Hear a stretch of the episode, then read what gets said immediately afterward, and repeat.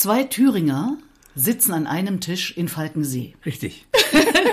Jürgen Walter, Ja. ein Mann aus Frau Reuth im Landkreis Greiz, Geboren. was ich natürlich als Erfurterin, sorry, nicht kenne. Tja, wir hatten mal in den 50er, 60er Jahren eine sehr berühmte Handballmannschaft. Ach, ja. Und dann hatten die auch noch, eine, haben die immer noch eine Silbermann-Orgel in dieser Kirche stehen, in dieser Barockkirche, die sie haben. Aha. Und der du jetzt Fürst von Greiz, der hat sich die Orgel bestellt bei Herrn Silbermann und konnte, wollte sie auch nicht bezahlen. Und da war die aber schon unterwegs Richtung Greiz. Und dann hat er gesagt, bis Frau Reuth und nicht weiter, erst die Kohle und dann wird die Orgel geliefert und eingebaut. Und dann blieb sie da stehen. Und da haben die Bauern gesagt, Moment, eine Orgel von so reiche Bauern.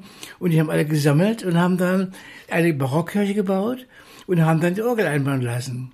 Mensch, ein Glück sozusagen ein für Glück. Frau Reuth, oder? Und, und für mich auch. Ja. Weil ich habe immer sehr gerne gesungen. Bin Jahrgang 43, ja? Ja. 1943, also Kriegskind.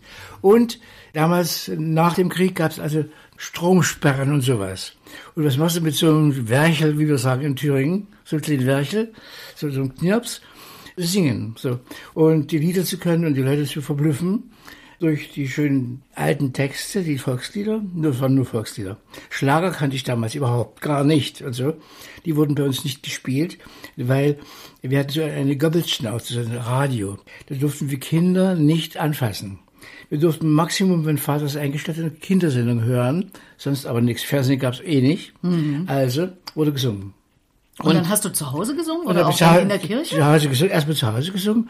Und dann sagt mein Vater, du kannst schon schön singen, wir haben einen Karnickelzüchterverein hier. Komm doch mal mit und sing da mal was. Und dann habe ich, da hat er mich auf den Tisch gestellt, ich war so vier, vier Jahre alt. Und dann habe ich da gesungen, sitzt der Klaus Vogel im Tannenwald. Und da habe ich meine erste Gage gekriegt. Das war eine Fassbrause, eine Waldmeisterbrause. Grün, giftgrün, herrlich. Also ich fand es wunderbar. Das haben dann andere gehört, die da auch Karnickel hatten und so, weil man musste auch als Selbstversorger damals noch. Man hatte Hühner auf dem Dorf und Karnickel und ein Schaf und sowas. Oder eine Ziege oder mehrere. Und äh, wurde mir gesagt, es gibt einen Kinderkirchenchor zu dieser Orgel. Und an diese Orgel haben die Herrschaften da nicht irgendein so Klavierspieler rangelassen, sondern ein richtiger Kantor war das. Und er war nicht nur ein toller Organist, sondern auch noch ein sehr guter Pädagoge. Das war Herr Göckeritz. Und Herr Göckeritz heißt auch, komm mal mit und sing mal da. Und dann habe hab ich da gesungen, so, im Kinderkirchenchor. Und ich hatte so eine Stimme, wie die Thomaner haben, so Wollte ich dir Sopran. gerade so eine Ja, so Glockenhelle? eine glockenhelle Stimme. Und äh, da durfte ich dann also ab und zu mal auch Solo singen. Ich wusste gar nicht, was Solo ist. Aber das sing doch mal Solo. Solo kann ich nicht, habe ich gesagt. Ich wusste gar nicht, was Solo ist, weil ich dachte, irgendein Lied oder Solo kenne ich Namen kenn ich nicht, Solo, ne? ja. Ja, kenne ich nicht, nein. Und äh, dann habe ich aber trotzdem gesungen. Und dann habe ich mir das mal 50 Pfennig verdienen dürfen. Bei der Beerdigung oder bei einer Hochzeit. Ach, da sind wir ja beim Thema. Ja, genau. Also das heißt, du warst als Kind schon bei Beerdigungen. Natürlich, ja. Das heißt, du gesungen. kennst dich da richtig gut aus. Ja, ich kenne das ganze Prozedere. Hm. Aber natürlich in dieser traditionellen Form, wie man es in der Kirche eben Ja, macht. Ne? genau, genau. Dann mit Rede, da hat der Pfarrer dann wahrscheinlich die Rede gesungen. ja, ne? ja, ich weiß nicht mehr, worum es da ging. Ja. Jedenfalls, die wurden alle sehr gelobt, die da gestorben sind. Und ich als Kind kannte die ja auch. Wir haben manchmal so Streiche gemacht, so, wir haben faule Äpfel gesammelt und in den so Garten geschmissen und so. Und haben gerufen, schöne Ware, Pfeil, Pfeil und da reingeschmissen. Es war aufregend. Hm. Das ist ja das Thema auch, äh, was ich so beim Wickel habe. Ob es nicht gut ist, wenn man durchaus auch mit einem selbstkritischen Blick eine Rede über sich selber hält bei der Trauerfeier. Was hältst du davon? Nicht. Ah, nicht jetzt mischt sich hier noch einer ein. Wir Ja. haben nämlich hier noch jemand im Raum. Ja, das ist Coco, ein Graupapagei. Siehst du? Hat er gleich geantwortet. Ja. Du kannst voll Glück reden, dass er noch nicht Tschüss sagt. Wenn es ihm zu langweilig wird, sagt er Tschüss manchmal. Okay. Am Telefon zum Beispiel, ja. Hm? Dann können wir mal einen ganz kleinen Moment hoffentlich noch reden, bevor er Ja. dann uns äh, sozusagen Ja. äh, rauskomplimentiert aus deinem eigenen Haus. Ja. Okay, also das wäre nichts für dich. Mensch, das ist aber auch schwer, Nee. sich mit dieser Idee durchzusetzen. Guck mal, da kann man selber und vor allem kann man doch viel differenzierter über sich reden als irgendjemand anders. Also, Das will ich ja nicht. Ich will überhaupt, dass da keiner redet. ach gar nicht. Nee, gar nicht. Nee. Wozu denn? Ich meine, ich habe diese wundervollen Lieder, die mir so nahe sind und alles andere interessiert mich nicht. Weil dann schon nicht mehr. Okay. Weil ich kann es eh nicht mehr beeinflussen. Das stimmt. So, da liege ich dann da irgendwo rum oder als Pulver, irgendeine so eine Blumenvase. Und, und das ist es dann, ne? Nee, du, guck mal, darüber nicht. kannst du auch lachen. Das Ja, finde ich super. na klar. Also ich, wenn, wenn ich ähm, so mit Trauerfeiern zu tun hatte und habe, finde ich es auch immer schön, wenn man es hinkriegt, dass nicht nur Traurigkeit ausbricht. Die Franzosen machen es ja anders. Bei Johnny Holiday zum Beispiel in Frankreich haben sie ja die Champs-Élysées sperren müssen. So viele Leute kamen da und selbst äh, der Präsident hat sich da nicht nehmen lassen, da ihn zu begleiten. Und das will ich überhaupt nicht, so, so ein Käse. Wirklich nicht. Also wenn... Aber du bist nicht mehr dabei, du wirst es nicht verhindern können. Doch. Das Wie ich, denn? Weil ich das ich sag, erfährt keiner. Ich mache einfach mal die Hufe hoch und das war's dann. Ja, wirklich. Und Schluss ist. Okay. Und dann werde ich irgendwo verbuddelt oder noch besser irgendwo reingeschmissen. Ja. In den Wald oder ins, Wasser, ins, ins See oder so. Das finde ich gut. Ich In will in die. Ostsee. Ja. Ostsee ist auch eine Variante, Mhm. weil die Ostsee liebe ich sehr. Da haben wir schon wieder zwei Sachen gemeint. Na, wir haben, Thüringer Wir sind beide. eigentlich Geschwister. Und die, gewissermaßen sind wir Geschwister. Ja. Du bist mein etwas älterer Bruder. Ja. Und wir haben ja noch was gemein, lieber Jürgen. Wir Nämlich? waren mal im selben Club und haben im selben Club Musik gemacht. ja, Nicht zur selben Zeit. nein. Aber du warst ja auch mal, als du noch Pippich hieß, Ja. darf ich das so sagen? Natürlich, du musst ist ja auch sagen. kein, ist ja, heißt immer noch so. Genau, Ja. da warst du ja auch mal so in der Singebewegung zugange. Damit hat's mal angefangen. Ja, Nach dem Kirchenchor kam die Singebewegung. Oder nee, war da nee, noch nee, was nee, dazwischen? aber dazwischen. Ich habe dann aufgehört, in der Kirche zu singen, weil der Bruch kam dann. Und das ging ja gar nicht mehr. Also das habe ich ja gesungen, als wir, ich habe nur gejodelt noch. Die Stimme überschlug sich ständig und sowas kann man in so einem Chor nicht gebrauchen. Ja, Und dann habe ich also gedacht, na gut, dann war es das eben. Aber ich kannte ja auch, ich hat kannte er ja, gerade Hallo gesagt? ja, ich kannte ja auch keine äh, Schlager und sowas. Als ich in die, in die neunte Klasse kam, habe ich zum ersten Mal Schlager gehört. Ich kannte nicht Peter Kraus, nicht Conny Frobis und sowas alles. Die Stars von damals kannte ich alle überhaupt nicht. Und Schlagersänger wollte ich auch bitte schön nie werden, um Gottes Willen. Nein. Hat ja auch geklappt. Ja, hat auch gegriffen. Und dann bin ich erstmal so EOS, wie man es damals nannte, das Gymnasium. Die erweiterte Oberschule Ja, damals, hab, ja, mein, genau. hab mein, mein Abitur gemacht. Ich wollte unbedingt Romanistik studieren. Und äh, naja, dann kam die Germanistik noch dazu, auch gut. Und äh, ich unbedingt nach Berlin. Ich wollte ganz weit weg. Ja, das war meine Welt, Berlin. Naja, das habe ich dann auch gemacht und bin nach Berlin gekommen und habe dann Germanistik, Romanistik studiert. Und in dieser Zeit beim Ernteeinsatz, beim ersten Ernteeinsatz, habe ich dann ein paar Leute kennengelernt, die haben gesagt, kommt doch mal mit. Da singt, äh, gibt es einen Kanadier, der heißt Perry Friedman. Der singt dann so Folklore und da kann jeder singen, was er will. Habe ich gesagt, okay, komme. Ich hatte natürlich keine Gitarre und nix. Und dann habe ich irgendwo mitgesungen, irgendein Volkslied, was sie da gesungen haben, auch gut. Und irgendwann im Rahmen der Menschwerdung kam ich aus dem Studentenwohnheim raus und hatte ein eigenes Zimmer, privat gemietet. Und dann sagten die, und hinter dem, hinter dem Ofen steht eine Gitarre. Ich das ist der gute Platz hinterm Ofen, eine Gitarre. Und habe ich die vorgenommen, die stimmte fast sogar noch. Und dann habe ich mit der Tochter gesprochen und gesagt, schenke ich dir. Aha. Bumm. Und es war kein gutes Stück, also auch schon, schon, schon Schrammeln war es gut genug. Und dann habe ich mir drei Griffe beigebogen, so beibiegen lassen. Stube, Kammer, Küche, wie man so nennt. Ja. Und dann habe ich da Lieder gesungen und äh, ja, vor allen Dingen französische Chansons gesungen. Und so In von- den berühmten Huten-Emmys. So ja, genau. ja damals, ne? genau. Der Volkslieder und François Sardy, was so, was so kam. Und, und klassische französische Chansons. Und auch selber welche geschrieben. Habe ich auch gemacht. Und dann äh, wurde das Oktoberclub. Genau. Und, ja. Und das habe ich sehr gerne gemacht. Ich habe dort damals Leute kennengelernt, denen wäre ich nie begegnet. Also Schriftstellern, Lyrikern, Peter Hacks, Gisela Steineckert, Paul Wiens, Jochen Petersdorf, Heinz Kahlau und, und über diese Leute noch andere Leute kennengelernt, äh, Brecht und so. Wow, dachte ich mir, das kann ja alles nicht sein. Und äh, ich war also weit weg von, ich war also irgendwo schwebte ich da so im Niemandsland und mein Studium war das eine und die Singerei im Oktoberclub und die Leute, die ich da kennengelernt habe, mit denen man sich natürlich ausgetauscht hat und die haben, die waren gar nicht so blöde, wie ich dachte. Nicht so überheblich. Nein, die haben wirklich ein Ohr gehabt für uns junge Leute und das war so super, muss ich sagen. Also da denke ich heute noch gerne zurück, ohne dass ich jetzt äh, von der Jugend so schwärme oder so. Diese Schwärmerei kann ich nicht. Hey, Ruhe! Das war der Vogel. Ja, ich habe Ruhe gerufen. Genau. Und dazu kam auch noch, dass ich als Student, Germanistikstudent, einen Studentenausweis hatte. Und mit diesem Studentenausweis bin ich also ins Theater ge- gegangen und habe für 20 Pfennig damals eine Theaterkarte bekommen. Egal, was du gerade fragst, wenn die Leute dich abgeholt hatten, dann kriegte ich die Karte. Und da sagte ich mir, das möchte ich. Dazu kommt noch, dass ich als Kind schon in Frau Reuth immer ins Kino gegangen bin, aber ich wollte nicht so gerne in die P6-Kino gehen, wenn ich gefragt worden bin, was wolltest du mal werden in der ersten, zweiten Klasse? Ich sag, 14 will ich werden. Damit so. du die anderen Filme sehen kannst. Genau, auf dem Dorf gab es Landkino sozusagen. Da gab es ein großes Werk, das Welslager Werk. Und da waren viele tausend Arbeiter, Werktätige. Und da gab es oben über diesen Hallen gab es einen Kultursaal. Und das war das Landkino. Und da gab es eine Empore und als Kinder wussten wir natürlich genau, wie das läuft da. Und es gab es auch keine, so eine Kinokasse, da gab es so einen Campingtisch, oder saß eine Mutti davor, hinter. Und wenn die aufstand, klapp, klapper, klapper, den Tisch zusammenfaltete, die Kasse schnappte und da reinging und die Tür ronks zu, da ging es dann los mit, mit, mit, mit Augenzeugen. Mhm. Und das war so ein Vorprogramm. Und wir Kinder standen eine halbe Treppe tief und hochgegangen und haben uns dann oben auf den Empore gesetzt und natürlich wie die Mäuse. Wir durften nicht lachen, wir durften kein Spektakel machen, nichts. Und da bin ich zum ersten Mal Gérard Philippe begegnet. Im Film, natürlich. So. Und es war für mich kein, kein, kein Schauspiel, also kein Film. Das, der hat so gespielt, für mich war es das Leben. Und ich war fasziniert von, von, dieser, von der Art zu spielen. Da waren auch die Damen, die um ihn rum waren, das war unglaublich. Selbst die alten Filme, die man heute noch sich ansehen kann, es ist unglaublich welche Ausstrahlung der hatte. Und da dachte ich mir, das ist es überhaupt. Also, aber wie denn? Frau Reuert geht das nicht.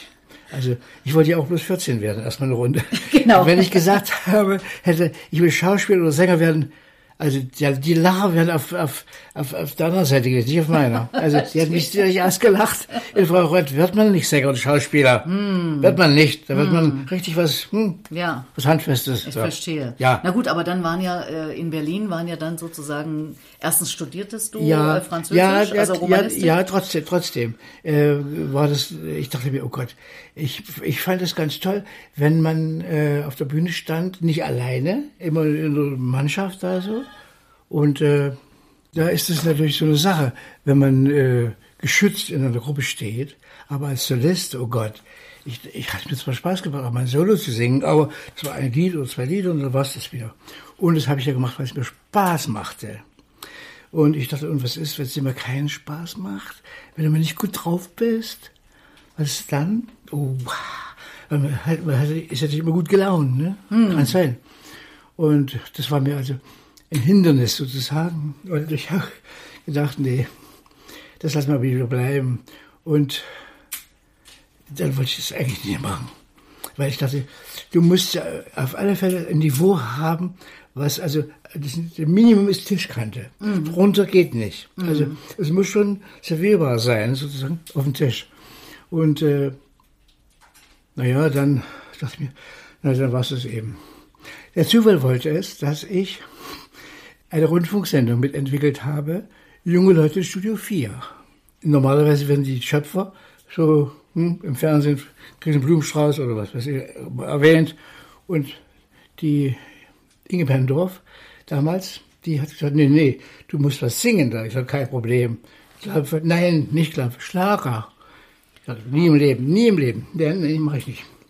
Na, jedenfalls doch, Klaus dann spielt und du singst. Mhm. Schlager. Guck dir was aus und der spielt und der begleitet dich. Da habe ich mir selber ein Lied geschrieben. Kann sein, ist das Stück. Und dann habe ich mir ein Lied ausgeguckt von Manfred Krug. Jeder Tag mit dir. Und ich war so aufgeregt vor der, also äh, zum ersten Mal, ich hatte ja zwei Hände frei. Also zwei Hände zu viel, obwohl ich schon zwei habe. Vorher waren die ja mit der Gitarre besetzt immer. Und das war kein Problem. Aber jetzt hatte ich zwei Hände frei. Vor mir das Mikrofon vor der Nase. Oh Gott, dachte ich mir. Nee. Ich war so aufgeregt und die Inge sagt, du bist so aufgeregt, brauchst du nicht und so. Wir können schneiden und wir können hier was auswechseln und so. Nee, das wird peinlich und jedenfalls hat sie gesagt, pass mal auf, ich habe jetzt so kleine Pillen, so kleine grünen und dann habe ich die geschluckt und das wirst sehen, es ist beruhigend. Also, hm? Und die Musiker kamen von der Seite so, Alter, bist du aufgeregt? Ja, komm mit. Und da war da vorne so, so, so ein Tresen. Und da dreht man Schnaps, da ist du besser. Und ich da zwei Leute draufgekippt auf, auf die Pillen. Nein! Und ich war, jawohl, meine Herren, so reden wir uns gern. Also, ich war alles andere als aufgeregt. Und äh, beim zweiten schönsten Lied, also bei dem Manfred Guck-Titel, jeder Tag mit dir war wunderschön.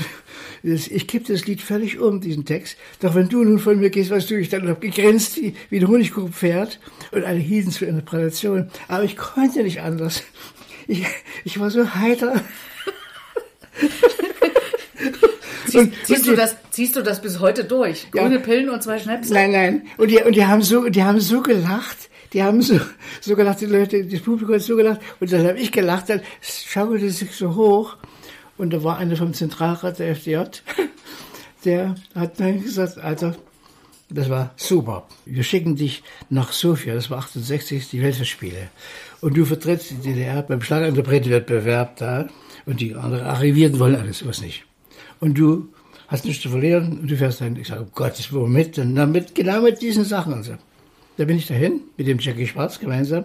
Ach. Das war in einem, einem so, so, so Abteil und Jackie war derartig verschnupft, erkältet und so. Das war gerade die Zeit, ich war 19 und so. Ja. Also. Also ja auch seine Anfänge. Da ja, hat er ja noch studiert. Ja, ja, ich weiß. Mhm. So.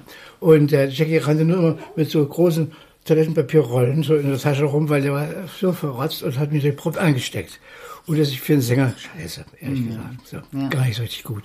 Jedenfalls kam der Auftritt näher. Und es waren 30 Interpreten, also die von den sozialistischen Ländern, also, also tolle Leute, muss ich sagen. Ilivanova, Elisa Pierre, also Namen. Und ich null. So, wer kannte den Jürgen Pippich? Niemand. Aber macht ja auch nichts. Und Jackie war auch ein lustiger Typ und so.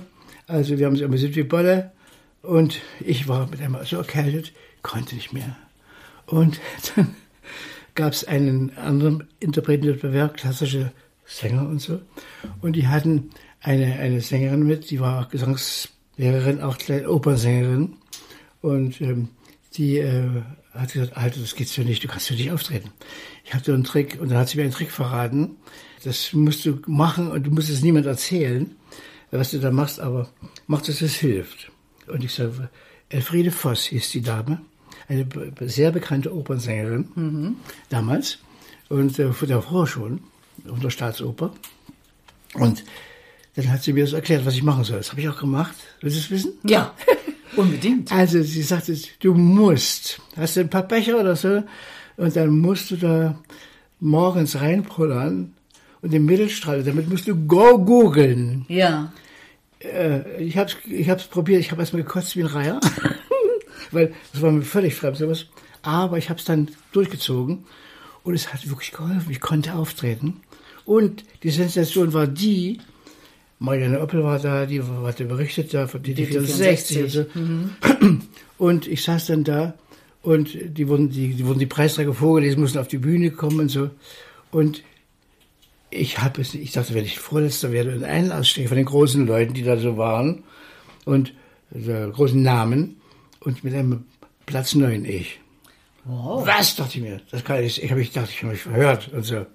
Und der Trostpreis vielleicht zum Schluss und so, nein, nein, Platz neun, komm so hoch und so. Und dann bin ich da hoch und dann kamen die gleich angewetzt und so äh, und haben gesagt, du musst auf Studio für Unterhaltungskunst gehen. Du musst das machen und so. Jetzt, jetzt ist Zeit. Also jetzt und Widerrede. Also eine Gesangsausbildung. Eine Gesangsausbildung mhm, machen. So. Ja. Und das habe ich dann auch gemacht. Aha. Und Gesang und Tanz und so, also was man da so, und Schauspielunterricht und so.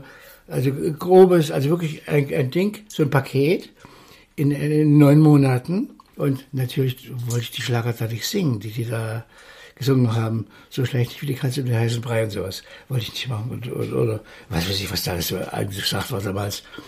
Das habe ich mich immer geweigert. Und natürlich meine, meine Gesangslehrerin, die Frau Gendris, eine zauberhafte Dame, auch Opernsängerin, die Frau von Klaus Gendris, dem mhm. Fernsehregisseur. Ich sage, weißt du, ja doch, was ich machen möchte. Ich möchte singen wie Jacques Brel. Wie wer? bin so ein Flüsterbariton, habe ich gesagt. Weil kein Bariton, kein Bass, kein Tenor, Flüsterbariton. Mhm. Also das will ich so. Ja, was soll denn das sein? Ich sage, WhatsApp. Ich sage, ja, noch WhatsApp, wir machen das schon. Und dann haben wir beide gearbeitet, genau daran. Und ich habe auch Lieder gesungen, von denen sie nichts verstand, also Französisch und so. Und, aber sie sagte, aber es klingt ganz gut. Also ich bin geblieben und kriegte dann mit Ach und Krach bei der Ausbildung da die niedrigste Stufe, also die drei. Also durfte ich also 80 Glocken, 80 Mark der DDR verlangen. Also 20 Prozent macht 64 auf die Hand. Also es war so ein Berufsausweis. Berufsausweis, genau. genau. So. Mhm. Und äh, naja, Das war mir egal. Ich hatte den Berufsausweis und hatte auch kein Telefon und saß dann zu Hause und, dachte, und jetzt? Ja, nichts war. Wann war das? Das war 69. So. Und ich dachte, das kann doch nicht sein. Ich habe mich also um Telefon bemüht, war nix. Und dann bin ich überall, das war damals in der Tucholsky Straße, gab es diese Firma, die, die Telefone vergeben haben und ich Anträge und Befürwortungen bestellt und so. Natürlich war ich kein Arzt, natürlich war ich kein, also war nicht so, hm, bei der Stasi war ich auch nicht. Also jedenfalls, äh, egal wie dem auch sei, ich kriegte also kein Telefon. Eines Tages klingelte bei mir das Telefon bei, bei einer Tür. Wir haben ein Telefon für Sie. Ich sage, wie das? Ja, die Frau vor der Haustür hat es abgemeldet. Das Telefon ist frei. Wollen wir das gleich hier hochlegen? Ich sagte, aber her damit. Und dann kriegte ich das Telefon. Und dann klingelt das Telefon Tatsache und dann äh, die Konzertinkassierer so Leipzig hat mich dann angerufen. Wir hätten da was für Sie. So gut, ich war ja von Las Vegas ausgegangen und von Mossfilm und Lehnfilm. Die, also, die Begeisterung hielt sich in Grenzen. Ja, die hielt sich in Grenzen. Mhm. Aber ich habe es gemacht und bin dann hingefahren und habe dann auch das gemacht. Und dann kam auch ein Anruf von der Künstleragentur. Und wir haben hier eine Tournee vor, im Rahmen vom Kulturaustausch. Syrien, Bagdad, Jemen und äh, Kuwait und so.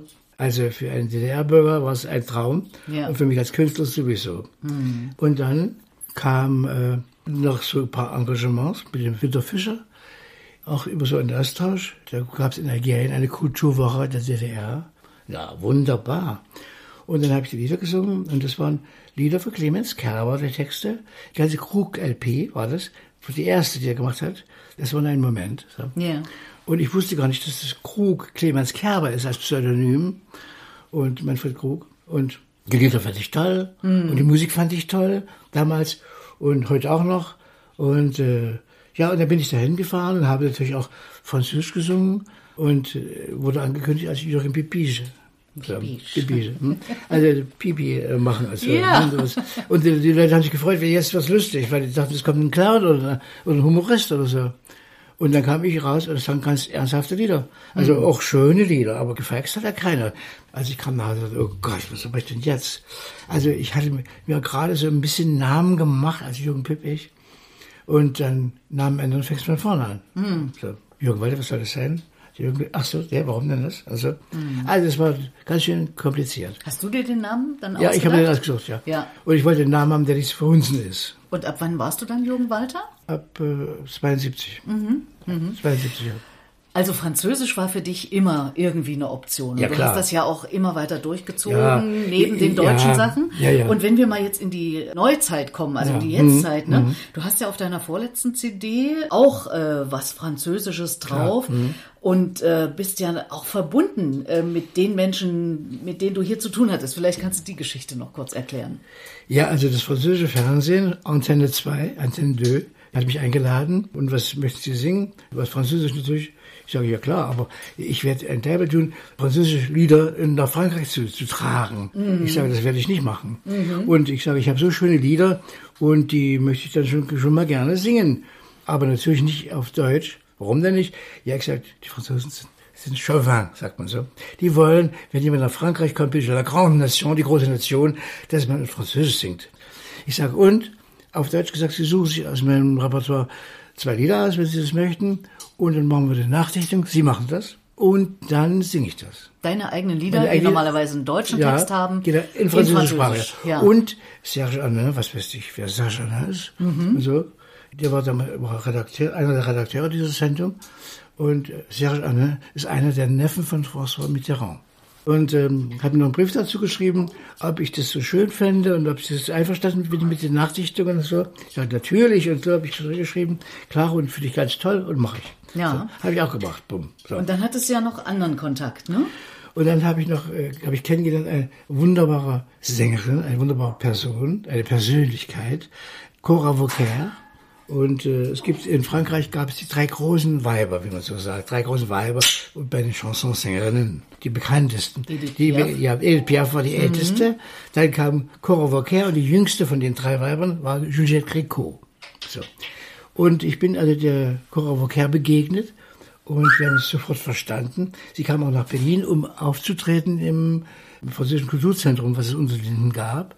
Und äh, Ich habe also öfter mal Künstler betreut, die aus Frankreich kamen und die ganz berühmt waren. Und äh, natürlich äh, mit allem Respekt, aber mit viel Liebe und Zuneigung habe sie dann durch Berlin geführt und so. Und die Cora Vauquer auch. Und wir sind ja auch bei Offenbach gelandet und haben dann Schnecken gespeist und so. Also, es war schon toll. Und ich fand die so, toll. sie sagte, singst du doch mal ein Lied von mir? Ich habe gesagt, ja, mache ich. Und das habe ich dann auch gemacht auf dieser CD, äh, nachdem sie starb, was ich, ich habe das dann erfahren, dass sie gestorben ist übers Fernsehen und äh, habe dann ein Lied in Memoriam für sie zu Ehren ein Lied aufgenommen. Das ist auch auf der CD drauf. Da stammt aus einem berühmten Film. Dieses Lied wurde sehr oft von allen möglichen Leuten gesungen, von Créco, von Yves Montand, von, von vielen Leuten. Die also, und von dir. Und von mir natürlich, klar, von mir.